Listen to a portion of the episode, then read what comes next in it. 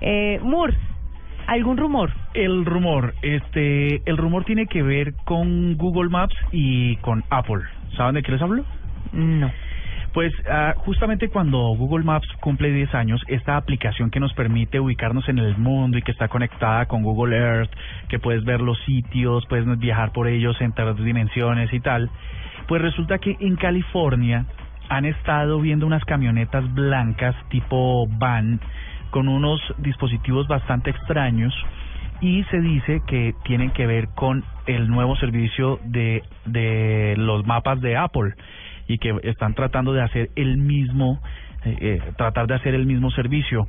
Unos están diciendo que quieren lanzarle la competencia fuerte a Google Maps, lo cual, no sé qué piensan ustedes, es bastante difícil, sobre todo por 10 años de experiencia que cumple hoy eh, Google Maps, sino además porque mm, en, en el tema de Apple dicen que podría tratarse de coches, eh, de coches, de carros que inteligentes que se conducen solos y que esa más bien sería la apuesta de Apple, coches inteligentes, eh, coches, vehículos, carros inteligentes y lo último Coches de caballos inteligentes. correcto y lo último es que pues si es lo uno o lo otro, lo cierto es que esos carritos de Apple están inundando todas las calles de California y pronto veremos si se trata de Google Maps o de Uber, que es un producto ahora de Google.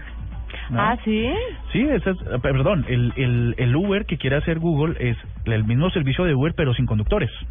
Esa es la, la, la especificación. Para evitarse desgaste. Google quiere hacer el, quiere montarle la competencia a Uber sin conductores con sus carros inteligentes. Mire, ahora que usted está hablando de carros y todo esto, pues resulta que una marca de carros de alta gama está trabajando en un sistema que notifica automáticamente al proveedor cuando el carro esté bajo de combustible y él solito va y lo llena y vuelve a donde usted está.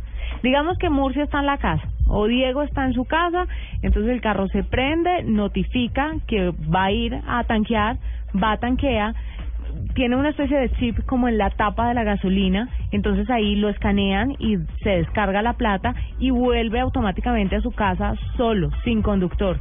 Entonces ya se le acaba la preocupación de me voy a quedar sin gasolina, de no tengo tiempo de echarle, de este poquito me alcanza, si llego, si llego, si llego y resulta que se va y no llega porque el carro solito va a tanquear en los momentos en los que usted tenga muertos. En los tiempos en el que el carro esté parqueado, él va y hace la vuelta y regresa.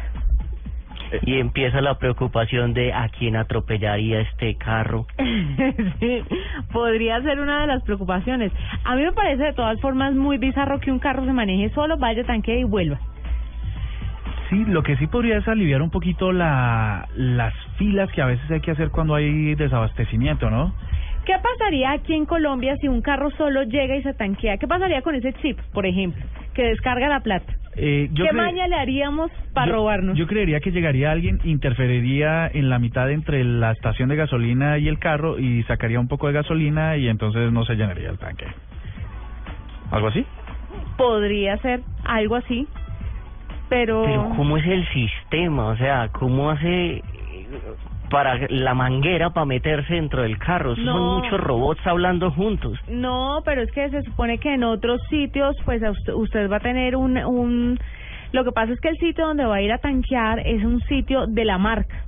Entonces el carro va automáticamente allá y es una persona la que tanquea el carro, más no la máquina, pero la máquina va sola. Entonces lo que están haciendo es creando un auto inteligente que identifique cuándo está bajo de combustible, pero lo más inteligente es que se maneje solo, vaya, tanquee y vuelva.